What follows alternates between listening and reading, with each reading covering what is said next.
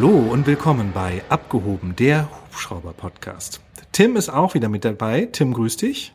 Hallo Andreas, grüß dich. Hallo, schön, dass du mit dabei bist. Und wir möchten heute gerne über das Thema Flugvorbereitung reden. Also was müssen wir denn machen, wenn wir jetzt sagen, Tim oder ich, wir nehmen uns spontan einen Hubschrauber und gehen jetzt eine Runde fliegen, machen das ein bisschen privat.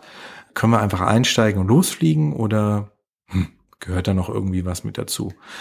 Da schauen wir jetzt mal ein bisschen tiefer ins Detail rein. Und der Tim, der wird nämlich auch nachher nochmal ganz spannende andere Sachen dazu erzählen. Mehr möchte ich gar nicht verraten. Es lohnt sich also unbedingt dran zu bleiben. Jetzt fangen wir aber erstmal vorne an.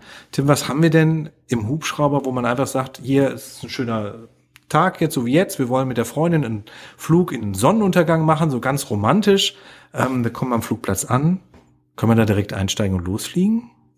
Hm, das kommt immer ganz drauf an. Ne? Wenn ich da jemanden habe, der für mich die Flugvorbereitung macht, dann muss ich quasi wie so ein Lufthansa-Kapitän nur die Tasche des Dispatchers in die Hand nehmen. So und dann habe ich meine nicht. ganzen Unterlagen.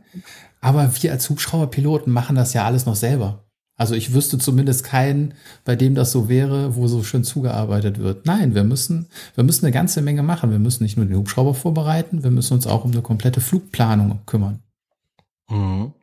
Was gehört denn alles dazu? Also, ich brauche ja als allererstes schon mal eine ICAO-Karte. Was ist eine ICAO-Karte? Eine ICAO-Karte ist eine praktisch, man muss sich das vorstellen wie eine Wanderkarte eben nur zum Fliegen. Ne? Da sind Lufträume drauf, da sind auch Städte drauf, Flüsse, so ein paar Gegebenheiten eben, die man erkennen kann.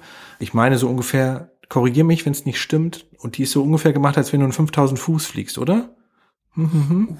Ja, das kann, ja, doch, irgendwie sowas war da, ja. Irgendwie sowas. Weil wenn man nämlich tiefer fliegt, dann wirken ja die Städte viel größer und der Fluss ist weiter weg und so weiter, dann passt das nicht alles. Aber wenn man so in der Höhe ungefähr fliegt, dann passt das eigentlich, wie es auf der Karte drauf ist. Das ist schon mal das allererste, was ich brauche. So, was gibt's noch? Was haben wir noch? Ja, dann muss ich natürlich gucken, ähm, wo will ich überhaupt lang fliegen? Kann ich da lang fliegen? Und ähm, da gibt's ja verschiedene Sachen. Dann, was kann mich davon abhalten, von hier zum Flugplatz meiner Wahl zu fliegen? Das kann zum einen das Wetter sein mhm. oder zum anderen irgendwelche Sperrgebiete auf dem Weg. Zum Beispiel, ja. Genau, Sperrgebiete gibt's ja einige hier in Deutschland. Wir haben ja, ja militärische Sperrgebiete. Wir haben aber auch andere Sperrgebiete. Ich kann ja nicht sagen, was das für welche sind, aber meistens steht da nur irgendwie ein komisches Haus, eine Fabrik. Truppenübungsplatz zum Beispiel gibt's auch nochmal Sperrgebiet. Um Atomkraftwerke sind auch Sperrgebiete drumherum. In Berlin haben wir ja ein Sperrgebiet ähm, in der Mitte, in der Innenstadt, das sind solche Sachen. Aber wie kriege ich raus, dass die aktiv sind? Ist immer die spannende Frage. Mhm. Ja, das ist in unseren Notices to Airmen eigentlich immer niedergeschrieben. Ne? Mhm. Kann ich dann genau gucken. Ist das Sperrgebiet, was ich jetzt überfliegen will, die EDR 117, ist die aktiv oder nicht? Oder, wenn ich es ganz spontan wissen muss, könnte man ja auch auf FIS nachfragen, auf der Flight, auf dem Flight Information Service sozusagen im Flug, ne, ist das aktiv? Oder man hört einfach zu und dann hört man meistens schon, weil irgendjemand anders gefragt hat, ob das aktiv ist oder nicht. Aber zeitnah müsste es sein. Ich meine, du bist ja Spezialist für Sperrgebiete, weil wenn es irgendwo Sperrgebiete gibt, die irgendwo spontan auftauchen bei dir in der Nähe, dann bist du doch wahrscheinlich vorne mit dabei, oder? Ja, ich gehöre zwar nicht äh, dazu, zu unserer Crew, die das immer managt, aber wenn irgendein hoher Staatsbesuch kommt natürlich, sei es der POTUS oder sei es äh, ja ein anderes hohes Staatsoberhaupt, dann werden natürlich Luftraumschutzgebiete eingerichtet, die dann auch polizeilich überwacht werden. Und die weichen dann so ein bisschen von der Norm ab. Dann ist es nicht so wie bei normalen EDRs, die aktiv geschaltet werden oder nicht aktiv geschaltet werden, aber immer auch auf Karten niedergezeichnet sind. Das sind dann wirklich temporäre Gebiete in Größen, die vorher definiert werden, von drei Meilen bis 30 Meilen, ähm, wo dann auch aktiv Luftraumschutz geflogen wird, wo dann aktiv Polizeiluftfahrzeuge drin sind und überwachen, dass da keiner einfliegt, weil die natürlich auch nicht in Karten eingezeichnet sind, sondern immer genau für einen Staatsbesuch dann aktiviert werden. Jetzt, jetzt stelle ich mir das gerade vor, okay, du hast eben gesagt, ihr fliegt jetzt da drin rum in diesen, wie muss ich mir das vorstellen? Wartet ihr da, lauert ihr da irgendwo hinter einem Busch, dass da irgendeiner reinfliegt und uh, kommt er so davor oder dreht ja, ihr die genau. ganze Zeit Kreise oder steht ihr am Boden und rennt dann äh, zur Maschine hin oder wie macht ihr das? Das kommt immer darauf an, ich sag mal, in der heißen Phase, wie wir es jetzt nennen können, wenn wirklich sich diese Zielperson, die schützenswert ist, in dieser, in diesem Sperrgebiet bewegt, und potenziell gefährdet sein könnte, dann sind wir ständig in der Luft und überwachen, dass niemand einfliegt. Und sollte jemand einfliegen, äh, müssen wir den intercepten. Ein Interventionsprogramm fliegen. Mhm. Erklär doch mal bitte, was das ist. das kennen ja nicht alle. Ja, ich möchte und darf jetzt auch nicht zu so, sehr ins Detail okay, gehen. Alles klar, ich verstehe. Aber ähm, ihr fangt ihn ab sozusagen. Wir fangen ihn ab, genau. Also in der Regel ist es ja auch nicht so, dass da wirklich Leute einfliegen, die Böses vorhaben, sondern wie ich eben gesagt habe, diese Sperrgebiete sind nicht in irgendwelchen Karten eingezeichnet. Die muss man sich immer mehr oder weniger tagesaktuell aus den Notems ziehen.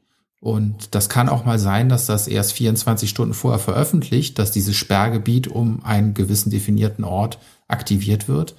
Und wenn man halt sagt, ach, ich fliege hier jede Woche, letzte Woche war hier nichts, dann wird jetzt auch nichts sein und auf sein Glück setzt, dann hat man kein Glück, sondern Pech.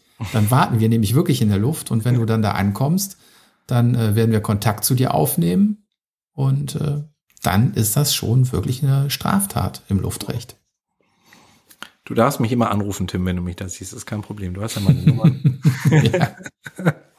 oh Gott, ja, nee, ich, ich will es gar nicht, ich will es gar nicht wissen, weil äh, ich glaube, da reinzufliegen, das gibt dann echt Ärger, ja. Das kann ich mir vorstellen. Ich weiß von einem Kollegen mal, aber das war nicht hier in Deutschland, der ist in Frankreich geflogen, das ist auch schon ein paar Jahre her. Da war ein rundes Sperrgebiet und er ist dummerweise nicht außen an der Kante vom Sperrgebiet lang geflogen, sondern innen und es hat dann 5000 Euro gekostet. Ja, Straftaten oder Ordnungswidrigkeiten alleine in der Luftfahrt, die sind verdammt teuer, ja. Mhm. Ja, das muss man sagen, das geht ganz schnell, ja. Ja, genau, richtig. Also die Notice to Airmans sollte man immer checken. Und dann äh, steht da ja nicht nur drin, da ist ein Sperrgebiet, sondern man kann sich mittlerweile auch alles abrufen über Windkraftwerke. Wo wird eins gebaut? Äh, wo ist die Beleuchtung defekt? Aber ganz ehrlich, das sind Unmengen an Informationen mittlerweile. Das ist, also ich klick's schon aus, weil es überhaupt gar keinen Sinn mehr macht, da überhaupt ansatzweise reinzugucken. Und ich könnte es mir eh nicht merken, wo jetzt dieses eine Windrad steht, wo jetzt gerade mal das Lämpchen nicht geht, ne? Oder ein Kran mhm. steht. So tief fliegt man ja eigentlich auch eher selten.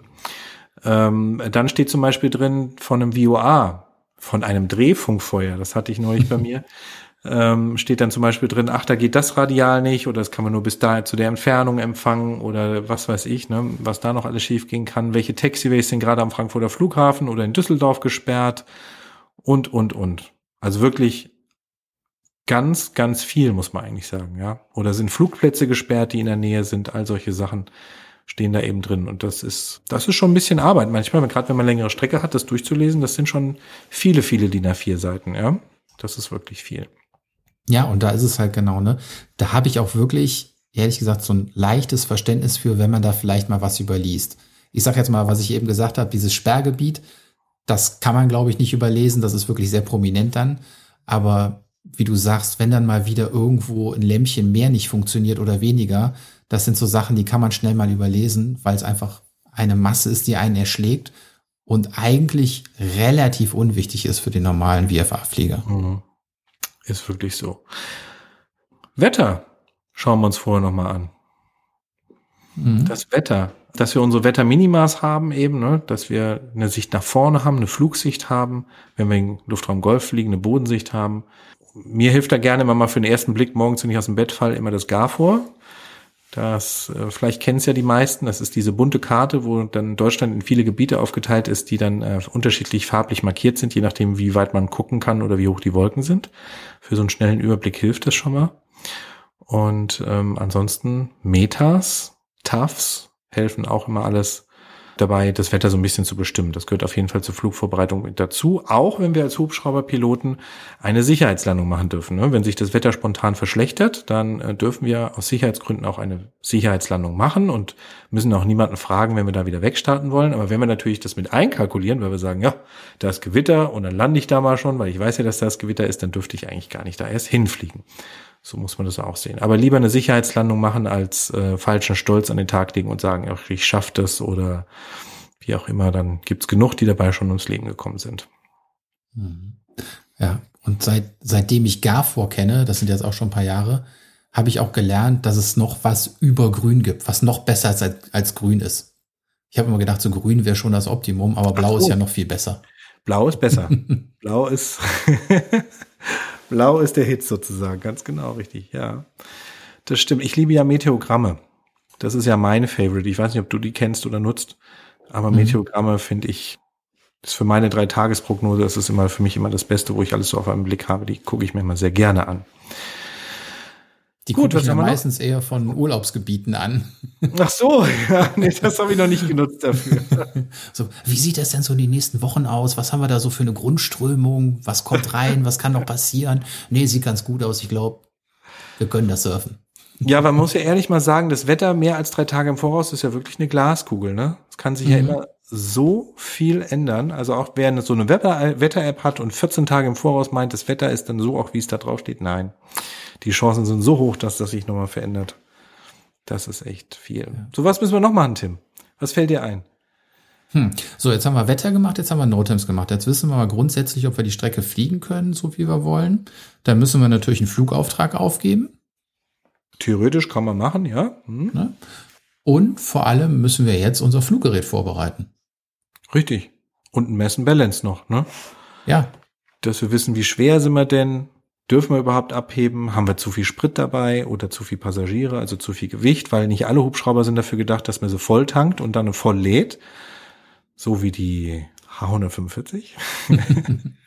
oder wie viele andere. Also die wenigsten Hubschrauber können das, muss man ganz ehrlich sein. Ja, also ja. auch eine EC 155 oder auch eine R44 kann ich nicht voll laden und voll tanken. Das funktioniert einfach nicht, schon gar nicht, wenn die Temperaturen warm sind, weil man entweder nicht im Gleichgewicht ist, also der Schwerpunkt wandert völlig raus, dass man die Maschine nicht mehr halten kann oder man ist einfach insgesamt überladen und kommt einfach gar nicht vom Boden weg. ist nicht wie beim Auto, dass das noch irgendwie losfährt, sondern man fliegt erst gar nicht los, man kommt einfach nicht vom Boden weg. Ja.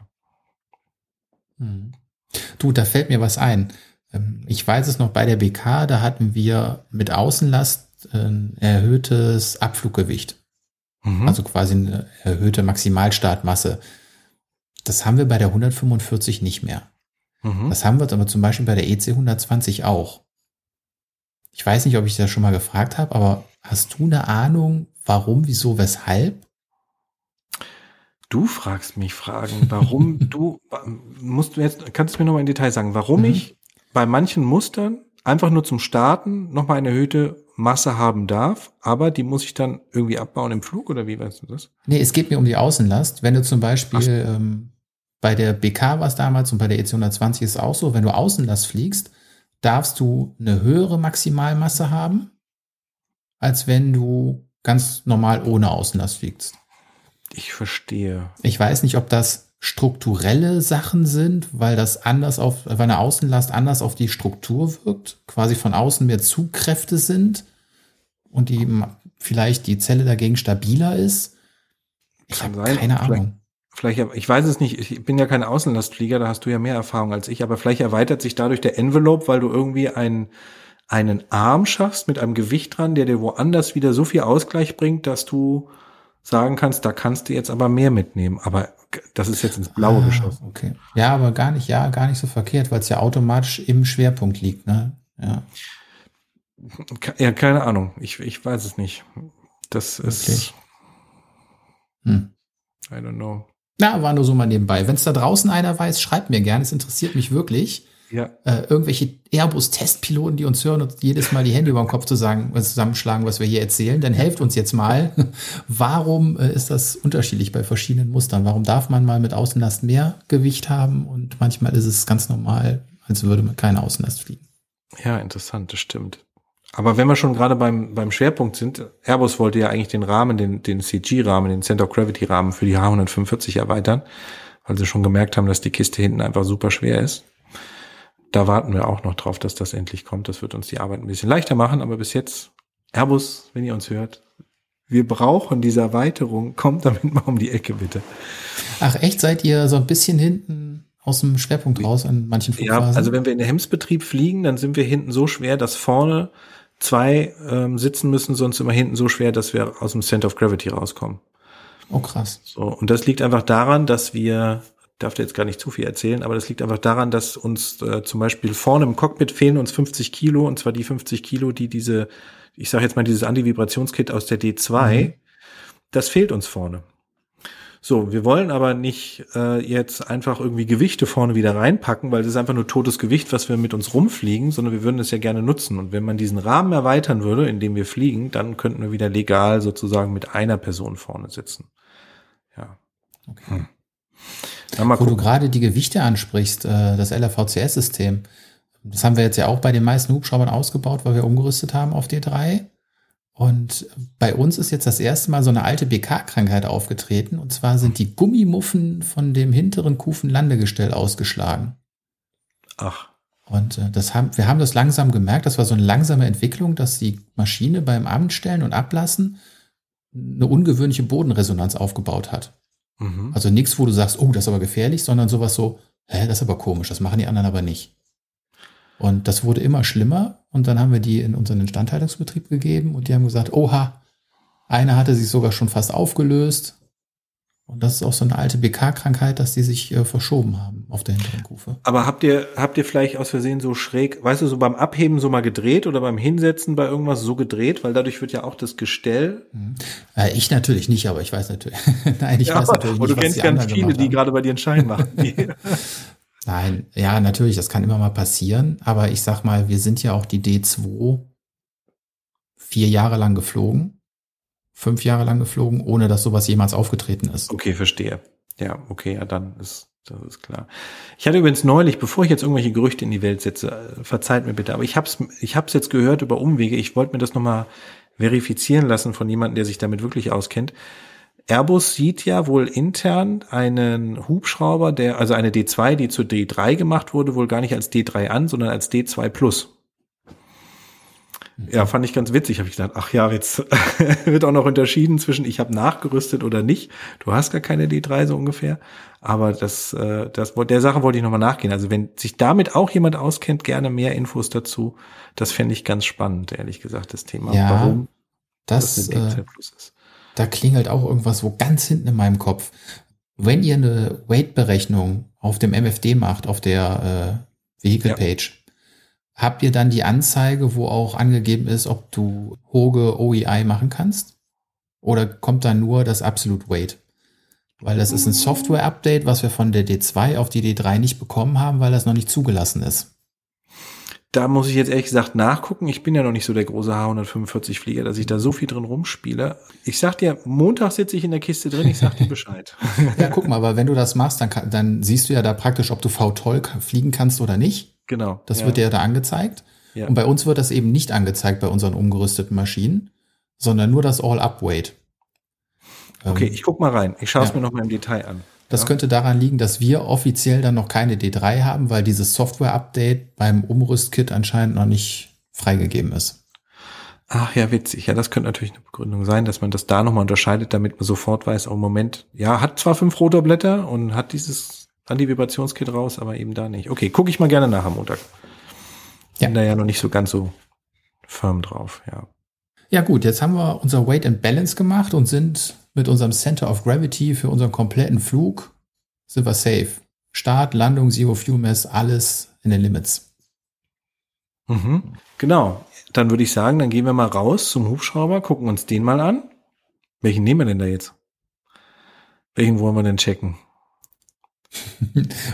du, das ist ja im Endeffekt ist es relativ egal. Ne? Die haben alle ihre gleichen Krankheiten irgendwo. Ja, das stimmt. Also man muss dazu sagen, wenn man so einen Hubschrauber checkt, und der Tim hat es eben schon richtig gesagt, man lernt so diese Problemstellen ähm, eines Hubschraubers einfach kennen, wo man einfach merkt, okay, da muss man mal öfter hingucken oder dann gibt's irgendwelche Geschichten mal, da hat irgendwie bei dem und dem ist das mal kaputt gegangen, dann guckt man da automatisch irgendwie mal öfter hin, oh, nicht, dass es bei mir auch mal bricht, weil das ist irgendwie so.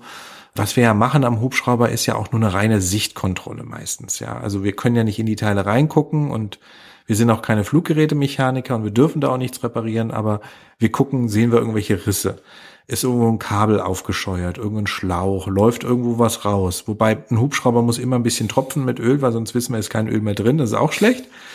Ja, also von daher, das darf er ruhig so ein bisschen, aber eben nicht irgendwie übermäßig viel, dass es unnormal ist. Ich meine, das ist immer noch eine Maschine.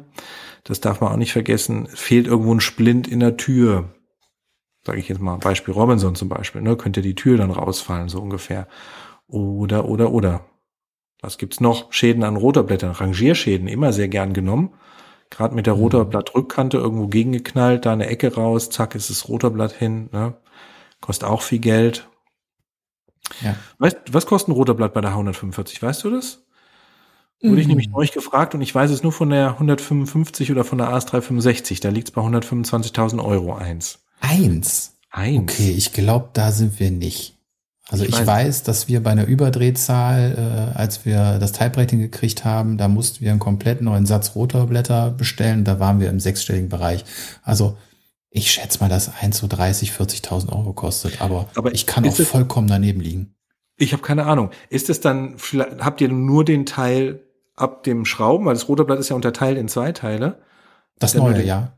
Genau, richtig. Aber habt ihr dann nur diesen einen Teil bekommen oder musstet ihr beide Teile oder war das damals eins? Äh, das war damals eins. Das war ja noch ah, ja. der BK-Kopf, ah, ja, äh, okay. beziehungsweise der Bo-Kopf. Das war ja okay. ein dann Teil. Und äh, erst die neuen haben ja die Blatttüten.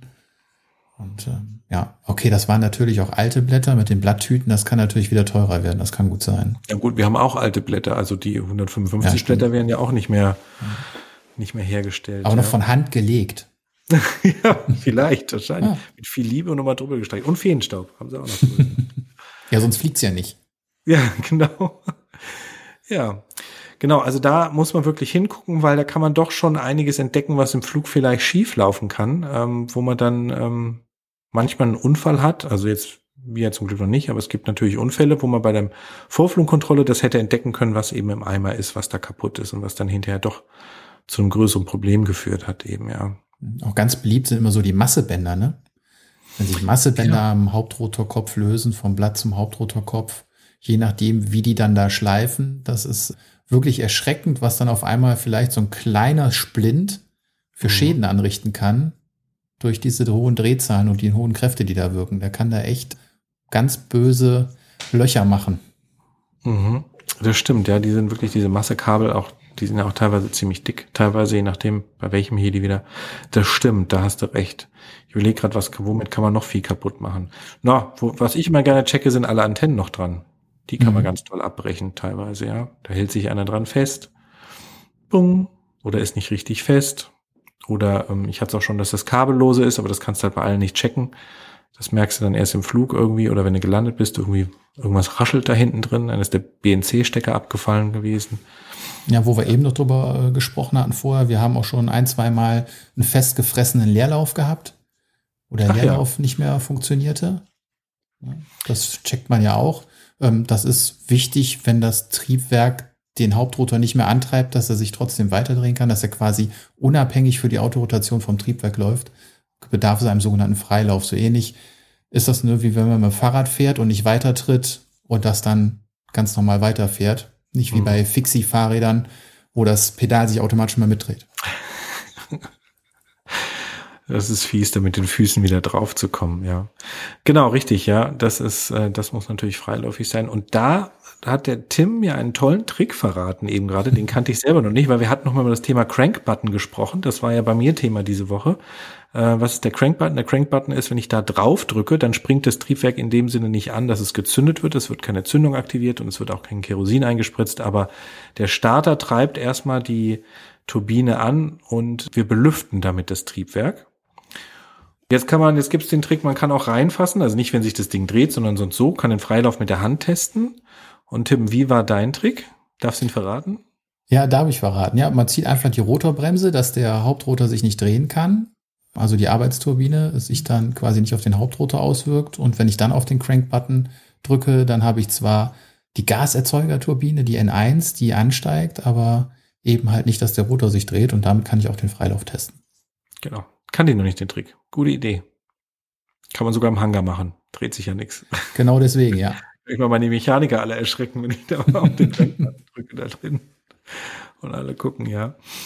Richtig. Was gibt's noch? Hast du mal irgendwas Typisches beim Preflight-Check oder was heißt Typisches? Irgendwas entdeckt, wo du sagst, boah, gut, dass ich das entdeckt habe, weil da war mal irgendwas? Gab es bei dir schon mal so Fall? Ich sag mal so, die ganz kleinen Sachen, ne? dass vielleicht mal ein Öldeckel oder ein Tankdeckel nicht geschlossen wurde, dass die Klappen nicht richtig verschlossen wurden. Da hast du ja Schnappverschlüsse zum Beispiel bei 145 mhm. oder eigentlich bei fast jedem Hubschrauber.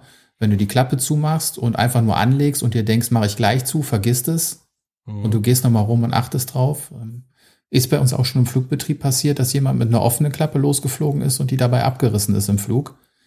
Oh, das, das sind wirklich so, so einfache kleine Dinger, die man mit einer guten konzentrierten Sichtkontrolle nochmal ausschließen kann, weil es ist ja oft im Flugbetrieb, ne, wenn da jetzt, äh, weiß ich nicht, der, kom der komplette Ölkreislauf leer gelaufen ist, das sieht jeder sofort. Ne? Mhm. Aber es sind halt diese kleinen alltäglichen Dinge, die so einfach sind, wo jeder sagen würde, das würde mir nie passieren. Genau, mhm. die passieren halt. Ne? Deswegen einmal kurz konzentrieren. Es sind ja nur, wenn ich rumgehe, ja, wenn es lange dauert, sind es 30 Sekunden, wo ich mir den Hubschrauber nochmal angucke. Aber wenn ich das konzentriert mache, kann ich eine ganze Menge an Problemen verhindern vielleicht. Mhm. Genau, so ein Schnellcheck aus. Ne? Also bei der Robinson ist der Klassiker, kann ich dir gleich sagen, Tankdeckel. Mhm. Tanken, also es ist mir auch schon passiert, dann landest du irgendwo, oh, wo ist denn der Tankdeckel? Ja. Den hast du dann beim Tanken eben daneben gelegt, mhm. hast das Zapfsäule gemacht, das Buch geschrieben, dies, das, jenes, dann kommt einer, fragt dich was und fupp, ist vergessen, dass du dann den Tankdeckel noch aufschrauben musst. Und seitdem habe ich ihn immer in der Tasche oder lege mir auf den Pilotensitz. Bei der BK und ich schätze mal bei der Bo war es auch so, da war der mit dem Hubschrauber durch eine Kette verbunden. Genau, so haben wir es bei den großen bei uns auch. Ja, auch wie, ja. das ist ja auch bei einem, ähm, ja. Bei dem Engine Oil Deckel ist das ja auch Standard. Ja, irgendwie, genau. dass der da verbunden ist. Und irgendwann haben sie es aufgehört. Gut, der musste sehr, sehr oft erneuert werden, diese Kette. Aber da, da gab es halt nicht das Problem, dass du den vergessen hast. Aber das, das haben wir jetzt auch, ja. Das ist richtig, das haben wir. Da kannst du dann, vergisst du nämlich gleich alles zuzumachen, wenn das da draußen baumelt. Und es gibt auch gute Schäden. Mhm. Das ist richtig, ja. Ich bei mir selbst hatte, das Einzige, was ich mal hatte, war, aber das war auch ein Robinson-Hubschrauber, war, dass die, der Alternator, also die, der Generator sozusagen nicht mehr richtig fest war. Der hing so irgendwie da hinten frei rum an einer Schraube noch. Aber das ist auch schon lange her. Also wie gesagt, der Klassiker ist Tankdeckel und ansonsten gibt's nichts, wo ich jetzt irgendwie sage, das kommt irgendwie häufig vor. Das ist irgendwie so, nee, hätte ich jetzt eigentlich ehrlich gesagt nichts, nee. Also bei der 145 hatten wir einmal einen ganz kuriosen Fall. Ähm, du kennst dann ja auch die Bremse, die Rotorbremse. Das ist ja mhm. im Prinzip nichts anderes als eine kleine Mopedbremse da oben verbaut. Sag mal, ist die bei euch auch so lasch wie bei uns? Ja, die ist, die ist katastrophal, die ist total unterdimensioniert. Ja. Aber sie darf ja eine Minute brauchen, bis sie ihn von äh, 50 Prozent Drehzahl auf Null gebracht hat. Ja. Juhu. Und das nutzt sie manchmal auch ganz schön aus. Nein, aber wir hatten einmal einen Vorfall, da hat sich äh, die komplett zerlegt. Also mhm. die Schrauben, womit die angebracht war, womit die fixiert war, die Bremse an sich, da waren zwei komplett von weg, die waren nicht mehr auffindbar und okay. zwei waren rausgebrochen. Also die hingen noch an einer Schraube. Ganz, ganz merkwürdig. Konnte sich keiner erklären, konnte sich Airbus auch nicht erklären gab ein paar Sonderkontrollen danach, äh, ist nie wieder aufgetreten. Warum das? Keine Ahnung. Ob da jemand mal im Flug dran gezogen hat, ich weiß es nicht. Ja, aber ich meine, die ist, also bei uns ist die so lasch. Ja, wie du schon gesagt hast, du ziehst die volle Pulle und das ist dann so, ja, ja, da berührt irgendwas anderes, irgendein Teil. Deswegen verstehe ich gar nicht, ob da so Kräfte aufkommen, dass das, ne? So irgendwie. Ja, es ist ja mittlerweile eine Hydraulikbremse, ne? Die hat, die baut ja einen gewissen Druck auf und hält den. Früher war es noch eine mechanische Bremse, da konntest du wirklich so ein bisschen durch, durch Pumpen das verstärken irgendwie. Aber jetzt ist es ja eigentlich auch vorgegeben, wie viel Kraft diese Bremse ausübt. Und ja, das stimmt schon. Das dauert manchmal Ewigkeiten, hast das Gefühl, die funktioniert gar nicht, ja. Mhm. Ja, die geht so leicht, deswegen. Und ich habe auch nicht verstanden, warum Airbus die unbedingt wieder an den rechts neben den Sitz vom Piloten gemacht hat, wie bei der Bo auch. Warum man das nicht irgendwo anders gelassen hatte, irgendwie. Tausendprozentig zulassungsrechtlich Gründe. War die bei der BK auch an der Stelle? Ja. Ach, ja. dann ist es sicherlich, dann kommt es nämlich daher. Genau. Ja. Da mussten sie nichts verändern, weil ich meine, den Fünfblatt-Rotor, sind wir mal ehrlich, haben sie doch auch nur nicht direkt draufgebaut, weil dann hätten sie sie neu als neuen Hubschrauber zulassen müssen und hätten sie sie nie aufs BK-Blatt gekriegt. So haben sie sukzessive immer Veränderungen gemacht. Und äh, jetzt hat der Hubschrauber nichts mehr mit, mit einer BK zu tun, aber heißt immer noch so offiziell. Die Idee ist nicht schlecht, da habe ich noch gar nicht drüber nachgedacht, aber ja, genau. Die haben wahrscheinlich noch ganz viele Ideen in der Schublade, die erst nach und nach kommen, damit es um Gottes Willen immer ein Update ist. Ja. Tausend Prozent, ja. Aber wenn du überlegst, wenn sie, dann hätten sie ja sonst den Rotorkopf geändert, den Heckrotor geändert, die Zelle verlängert. Nee, das hätte nie, das hätte nie jemand durchgewunken. Mm, das stimmt, da hast du recht, ja. Nicht schlechte Idee. Na, gucken wir mal, was, was danach kommt. Gut, jetzt haben wir den Hubschrauber gecheckt, haben ihn für gut befunden, haben Sprit reingetankt, auch den richtigen Sprit reingetankt. Kerosin oder Afgas, je nachdem, womit man dann eben fliegt. Und dann gehen wir los. Dann gehen wir eine Runde fliegen. Mhm. So, was könnte mir denn da jetzt alles begegnen, äh, wenn wir unterwegs sind? Du hast ja vorhin schon gesagt, Sperrgebiet, ne? Wenn ich da dann irgendwie reinfliege, dann mache ich mit dir Gesellschaft. Worüber wir vorhin nicht gesprochen hatten, ähm, ihr versucht ja auf euch aufmerksam zu machen, wenn ihr da parallel zu dem anderen Luftfahrzeug mhm. fliegt. Wie macht ihr das? Was, woher weiß der, wie er euch erreichen kann? Weil es ist ja, wenn man in der Luftfahrt unterwegs ist, ist es ja nicht so, dass man jetzt sagt, hey, ich kenne jetzt die Telefonnummer von dem Piloten, da rufe ich jetzt mal an, sondern es ist wie, als steht man auf der Straße neben einem anderen Auto, da weiß ich auch nicht, wie ich den erreichen soll. Klar, mhm. da kann ich es jetzt darunter machen, aber das geht ja da nicht, ja. Unsere Hubschrauber werden wunderbar foliert. Ruf mich an. Ja, nein, ruf mich an nicht, aber es steht dann Dick Call drauf und dann ja. eine VHF-Frequenz, also eine Flugfunkfrequenz, unter der derjenige, den wir dann intercepted haben, das Interventionsprogramm fliegen, dann kommen wir so nah an dieses Luftfahrzeug dran, dass er das lesen könnte. Da muss er die Frequenz schalten und dann sind wir da drauf und dann schildern wir das Problem, was wir da zusammen lösen müssen.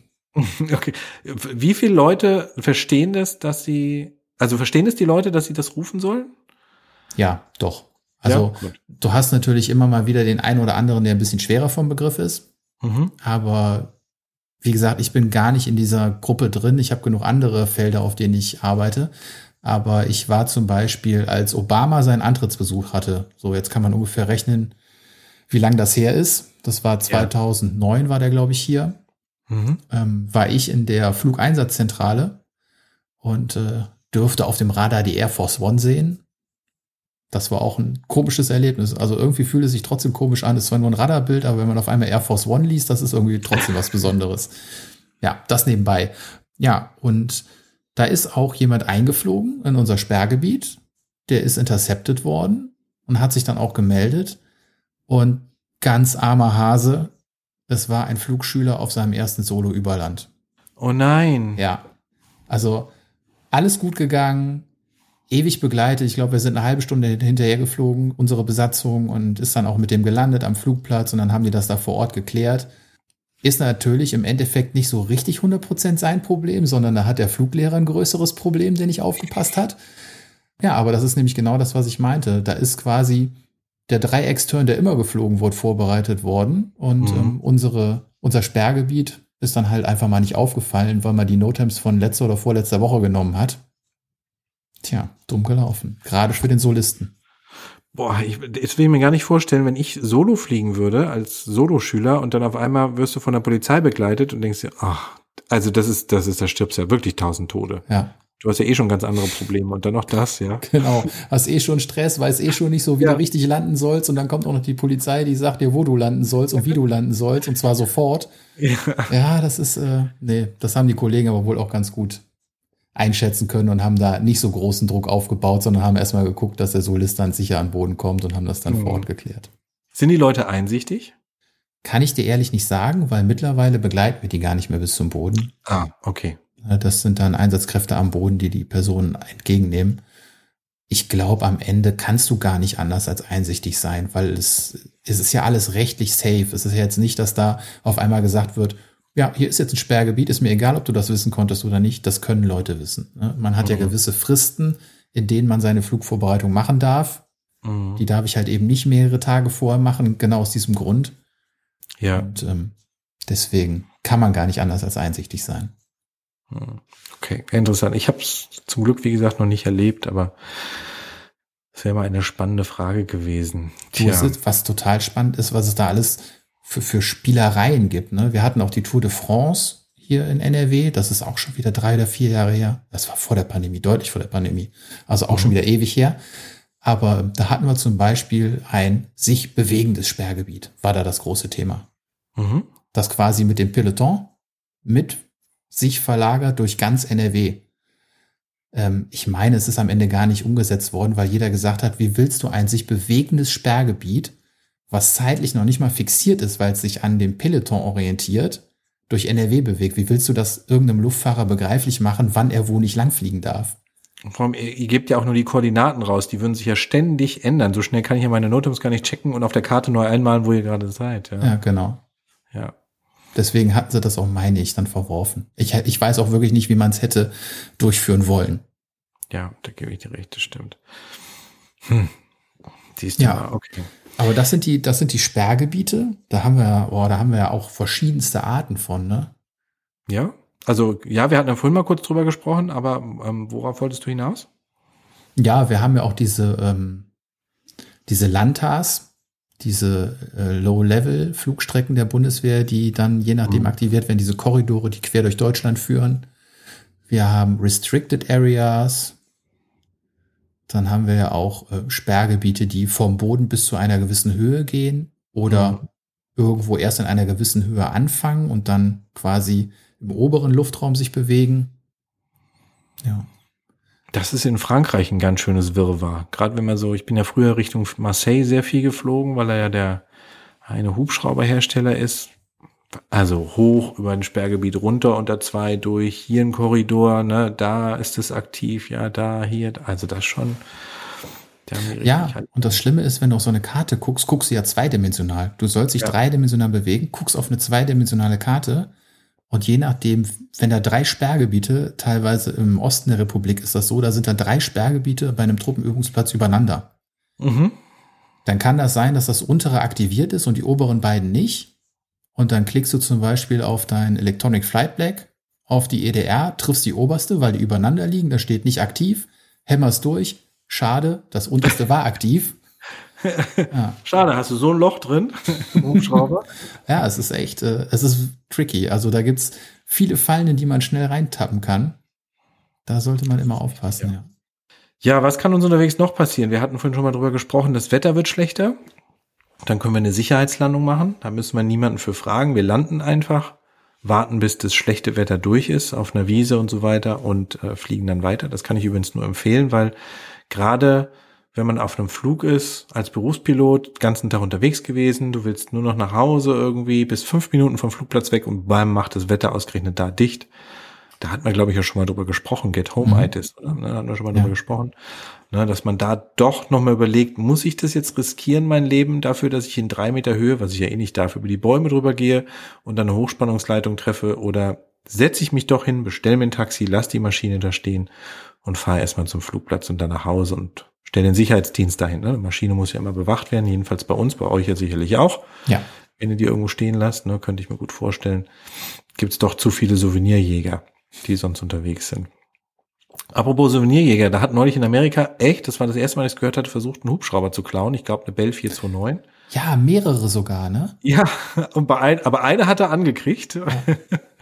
Und die hat er aber leider auch auf die Seite gelegt dann, ja. Ja, das ist, darf man gar nicht verraten, dass man gar keinen Schlüssel braucht für die großen Hubschrauber, ne? Oder dass du die Schlösser auch mit dem Schraubenzieher aufkriegst. Ja. Ja, es ist schon verrückt eigentlich, ehrlich, ne? Also der einzige Hubschrauber, den ich kenne, der so eine ver automatische Verriegelung hat, ist die Capri. Die hat eine Fernbedienung. Kannst du flupp, wie beim Autos zumachen. Ja, Dann das ist blinkt mega. Dann blinkt hinten das Antikollisionslichtchen dreimal, ja. genau, richtig. Also dann lieber die Sicherheitslandung machen und abwarten und danach wieder starten, wenn das Wetter wieder besser wird. Ja. So, ne? Was kann einem noch passieren auf dem Flug? Wie du schon fast, fast gesagt hättest eben gerade, wir können in den Luftraum einfliegen, wo wir eigentlich gar nicht hinwollen. Wir haben zwar eine Flugvorbereitung gemacht, aber irgendwie haben wir uns geirrt. Entweder in der Höhe, wir haben was Falsches abgelesen, falsch übertragen auf unsere Flugvorbereitungsplan oder ich habe den falschen Luftdruck eingestellt. Ich habe nämlich vergessen einzustellen, ne? Und dann fliegt man los und der ist es irgendwie noch der Luftdruck, der von gestern im Höhenmesser drin ist. Und in Wirklichkeit bist du, weiß ich nicht, 400 Fuß höher, sag ich mal, und willst unter irgendeinem Luftraum Charlie durchfliegen, bist aber leider mittendrin, weil du in Wirklichkeit 400 Fuß höher bist, als äh, dir dein Höhenmesser das anzeigt. Ja, also auch das kann dann doch ganz schön Ärger geben. Ja. Ja, ja, es gibt ja auch viele, die sich so ein bisschen vor Kontrollzonen scheuen oder gar nicht gerne durchfliegen, reinfliegen und nicht gerne mithören, weil denen zu viel Stress ist. Und wenn ich natürlich von hier äh, irgendwo an die Ostsee oder Nordsee fliege und fliege mit meinem QNH aus Düsseldorf los und verstell das bis oben nicht, da kann das, wie du sagst, schon mal ein paar hundert Fuß Unterschied sein. Und ich bin Oder halt so. rechtlich dazu verpflichtet, vom nächsten Verkehrsflughafen mein QNH einzudrehen. Ja, ist so. Ne? Das stimmt schon. Wenn man eine längere Strecke fliegt und das zwischendurch nicht verändert, dann kann das, kann das echt schwierig werden. Ja, das ist richtig. Oder man hat einen Tag, wo es sich nicht verändert. Da muss man aber Glück haben. Ja, aber wenn man Pech hat, sind es ja wirklich, ist es manchmal wirklich ein ganzes Stück, je nachdem, wie sich das Wetter da verhält. Ja. Weißt du, was für mich ein Quell ewiger Freude ist, wo ich mhm. jedes Mal wieder neu überlegen muss, wie ist das jetzt? Diese äh, Transponder Mandatory Zones und die Radio Mandatory Zones. Mhm. Weil die Regelung ist nämlich für uns auch nochmal anders. Wie, wieso, warum habt, warum ist die für euch anders? Weil wir aus taktischen Gründen haben wir unseren eigenen Transponder-Code. Ja. Und ähm, wir müssen dann in der Transponder Mandatory Zone nicht den vorgegebenen Transponder-Code schalten, sondern können bei unserem Transponder-Code bleiben mhm. und machen das für uns im Prinzip zu einer Radio Mandatory Zone und müssen dann auf die, auf die Tower-Frequenz gehen des zugehörigen Towers. Äh, warte mal, der, wenn ihr in der TMZ seid, bleibt ihr mit eurem Transponder bei euch, geht aber nicht auf die Frequenz von der TMZ, sondern von der vom vom Tower, der zur Tower. TMZ gehört. So, Was hat das für, hat das, gibt es da einen Vorteil oder wo kommt die Regel her? Nur einfach das, ist, das ist eine flugbetriebliche Absprache. Okay. Ich nehme an, das hat damit zu tun, dass der ähm, Controller dann sehen kann oder der Lotse, dass es, dass die Hummel ist. Also, dass es ein Polizeiluftfahrzeug ist, weil er dann erstmal nur den Transpondercode sieht und sieht mhm. unser Transpondercode und weiß sofort, alles klar, Staatsluftfahrzeug, kümmere ich mich nicht drum. Oder wenn der Mist baut, der weiß hoffentlich, was er tut. Oh, ich brauche deinen Transponder-Code. Aber wir haben ja auch unseren eigenen. Den, den rasten wir immer ganz gerne. Ähm, genau, richtig. Das hat sich ja übrigens im Frühjahr geändert, die Regel. Ne? Früher konntest du ja auf FIS bleiben und durch die TMZ einfach mit durchfliegen. Mittlerweile ist es so, du wirst von der FIS weggeschickt. Also du musst drüben auf der TMZ-Frequenz sozusagen sein, darfst nicht mehr auf FIS bleiben. Das hat sich auch geändert, ja. Ja, das ist auch so ein Thema, ne? Transponder Mandatory Zone, fliegst du ein, hast einen Transponder nicht an, warum auch immer. Es gibt Leute, die wollen nicht gesehen werden, ich verstehe es nicht, aber ja. Ja gut, heutzutage, wo du, äh, weiß ich nicht, äh, sehr viele Dienstleister hast, äh, die einfach raushauen, wo sich jedes Luftfahrzeug befindet, wo ich ehrlich sagen muss, was jetzt auch polizeitaktisch nicht immer gut ist. Mhm. Keine schöne Sache. Hat viele stimmt, Vorteile, aber, ja, aber ähm, gerade, wie gesagt, polizeitaktisch hat das auch schon mal Nachteile. Aber ihr könnt doch die anschreiben, dass die gesperrt werden. Mhm. Schaffst du nicht. Also, okay. Also wir die einen oder anderen machen das. Ähm, es ja. gibt aber auch den einen oder anderen Anbieter, der sagt, What did you say? okay, verstehe. Ja, alles klar. Nee, wir haben es auf ein, auf, nicht auf allen, aber auf einigen Portalen haben wir manche Hubschrauber gesperrt, weil wir einfach sagen, mhm. wollen wir nicht, dass man sieht, wo die sind und bei den anderen ist uns egal, weil wir denken, jo. hilft jetzt einem auch nicht weiter, wenn er die Information eben hat, ja. Ja. So ist es. Na gut. Dann fliegen wir mal weiter. Dann haben wir unseren Flug gemacht. Wir hatten alle viel Spaß. Wir sind zum Restaurant zum Essen geflogen, fliegen jetzt wieder nach Hause zurück. Ne? Stellen den Hubschrauber ab. Was machen wir dann? Gehen wir einfach heim? Schlüssel weg oder machen wir die Sinnflut? Ja, genau. Ja, das ist äh, das gleiche, was wir vorher machen. Die Pre-Flight Inspection haben wir eine After-Last Flight Inspection. Mhm sind auch dazu verpflichtet, den Hubschrauber quasi nach Flug zu kontrollieren. Mhm. Genau. Machen wir auch, weil wenn wir das Ding hinstellen und mal angenommen, ich mache Dienstschluss und checke nicht nochmal durch, dann fällt nämlich ein technischer Defekt erst am nächsten Morgen auf. Und so hätte die Technik eben die ganze Nacht Zeit, nochmal nachzuschauen, ja. Und sonst morgens heißt es dann vielleicht, na, könnt ihr nicht anmelden, weil kaputt, was auch immer, ja. Das stimmt. Und dann kommt das Wichtigste und auch das Lustigste, wo man die meisten Fehler macht als Pilot, weil der Kopf nämlich dann schon leer ist nach dem Fliegen. Bordbuch schreiben. ja. Ja, genau, richtig. Da kann man sich wunderschön drin verschreiben. Da bin ich auch vorne mit dran äh, dabei, muss ich ganz ehrlich sagen. Also das ist dann wirklich so, ach verdammt, warte mal, jetzt ist ja UTC zwei Stunden zurück und nicht eine Stunde zurück. Oder, oder, oder, oder. Ich habe aus Versehen Lokalzeit genommen. Also, ja, Gibt es übrigens von der EASA sogar eine Vorgabe, wie du Sachen durchzustreichen hast. Weiß nicht, ob du es wusstest. Nein, ich streiche ja. die einfach durch und nehme einen Tri-Letter-Code und alles ist gut. Zumindest bis jetzt. Wenn du es durchstreichst, musst du es so durchstreichen, dass du danach noch lesen kannst, was du durchgestrichen hast. Mm, also du darfst nicht machen. Ja, da, so. war, da war noch was. Ne? Du musst, glaube ich, von oben links nach unten rechts durchstreichen und nicht von unten links nach oben rechts. Da war auch noch irgendwas. Okay, die Regel kenne ich noch nicht. Ja, da hat, hat, mir auch mal irgendeiner erzählt, ich habe sie nicht nachgelesen, vielleicht stimmt's auch nicht, aber äh, ist mir mal erklärt worden, du musst von oben links, weil wir von links nach rechts schreiben, dass du nicht quasi, quasi anfangen kannst zu schreiben und noch quasi das leserlich ist oder die Zeile vielleicht nicht eindeutig äh, durchgestrichen ist. Deswegen Ah, soll man da, wo man normalerweise anfangen würde zu schreiben, Ja. anfangen und dann halt nach rechts unten Jetzt durchstreichen. verstehe ich, okay, alles klar. Genau, richtig. Also es kommt sehr, sehr selten vor, aber es gibt manchmal so Tage, da, da, da sage ich dann, wenn ich drei Bordbucheinträge schreiben habe, nee, jetzt schreibe ich die Seite nochmal neu. Es kommt zum Glück sehr selten vor, aber dann würde ich auch von unten links nach oben rechts durchstreichen, ja. Mhm. Dann eben, ja. Das sind dann einfach Tage, keine Ahnung, weiß ich nicht. Da ist dann irgendwie alles schief gelaufen. Hat jeder. Ja. Kommt immer mal wieder vor. Ich find's auch schlimm, wenn du dann, weiß ich nicht, fünf Lecks hast und dann hast du schon das Bordbuch geschrieben, hast irgendwie noch einen technischen Defekt eingetragen, klein, dann machst du den Flugauftrag fertig und irgendwo bei irgendeinem Leck baust du irgendeinen Zahlendreher ein. Das ist fast Genau. garantiert. Und dann verändern sich nämlich alle Zahlen dadurch, weil irgendwas nicht mehr passt. Ne? Du hast Ja. die Seite abgeschlossen, Gesamtflugzeit und so weiter. Und dann denke ich mir, okay, einmal neu bitte. ja, weil Tippex darf man nicht benutzen, weil dann kann man nicht mehr lesen, was drunter steht, weil ist ja eine Urkunde. Ne? Kann man nicht einfach mit Tippex rein. Mhm. Also das, was da drin steht, das ist auch wirklich gesetzt. Dann, weil diese Seiten, die kann sich das Luftfahrtbundesamt anfordern, oder wahrscheinlich auch die Polizei, wenn irgendjemand irgendwas nachgucken will. Das, das was da drin steht, ist gesetzt. Äh, Das ist das, was gilt. Das ist eine Urkunde, die darf dann nicht mehr verändert werden hinterher. Und die muss man auch ein Leben lang aufheben. Also nicht ich als Pilot, sondern die bleibt bei dem Hubschrauber. Das Bordbuch muss immer aufgeheben, aufgehoben werden, ein Leben lang. Da haben wir wirklich für jeden Hubschrauber, aber ihr ja auch, Tim, kistenweise Bordbücher, ähm, ja, die einfach zu dem Luftfahrzeug gehören, ja. Wird Zeit, dass es alles digital wird, was wir da an Bäumen liegen haben. Das stimmt. Aber da habe ich eine gute Frage zu, bevor wir jetzt schon wieder so weit sind.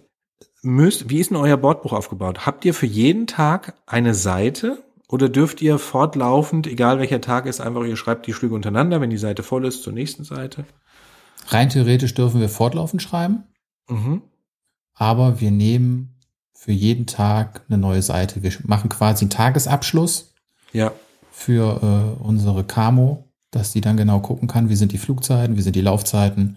Haben wir immer morgens um mit der Frühschicht. Die Frühschicht um sechs sammelt quasi alle Zeiten, schließt jeden Hubschrauber einmal ab, Mhm. damit man einmal morgens den Gesamtstand an Stunden hat von jedem Hubschrauber und dann fängt man ein neues Blatt an. Ja, okay. Also wir machen es auch tageweise bei uns, für jeden Tag neue Seite. So ist es. Aber bei uns ist es Vorgabe. Also so ist es halt eben, ja. Weil damit auch wirklich klar ist, auch fürs Luftfahrtbundesamt, welcher Tag, was gehört dazu. Ums-Check, die ganzen Ums-Daten müssen wir eintragen Hm. und so weiter. Super, Tim. Dann haben wir darüber mal gesprochen, was alles so schief gehen kann, wenn man fliegen gehen kann. Und es eben leider nicht so ist, dass ich einfach sage, komm Schatz, jetzt gehen wir mal fliegen, jetzt in einer Viertelstunde sind wir beim Hubschrauber, springen wir schnell rein, dann sind wir eine halbe Stunde irgendwie Schloss Jakobsberg beim Restaurant, schön was essen, dann wieder zurück.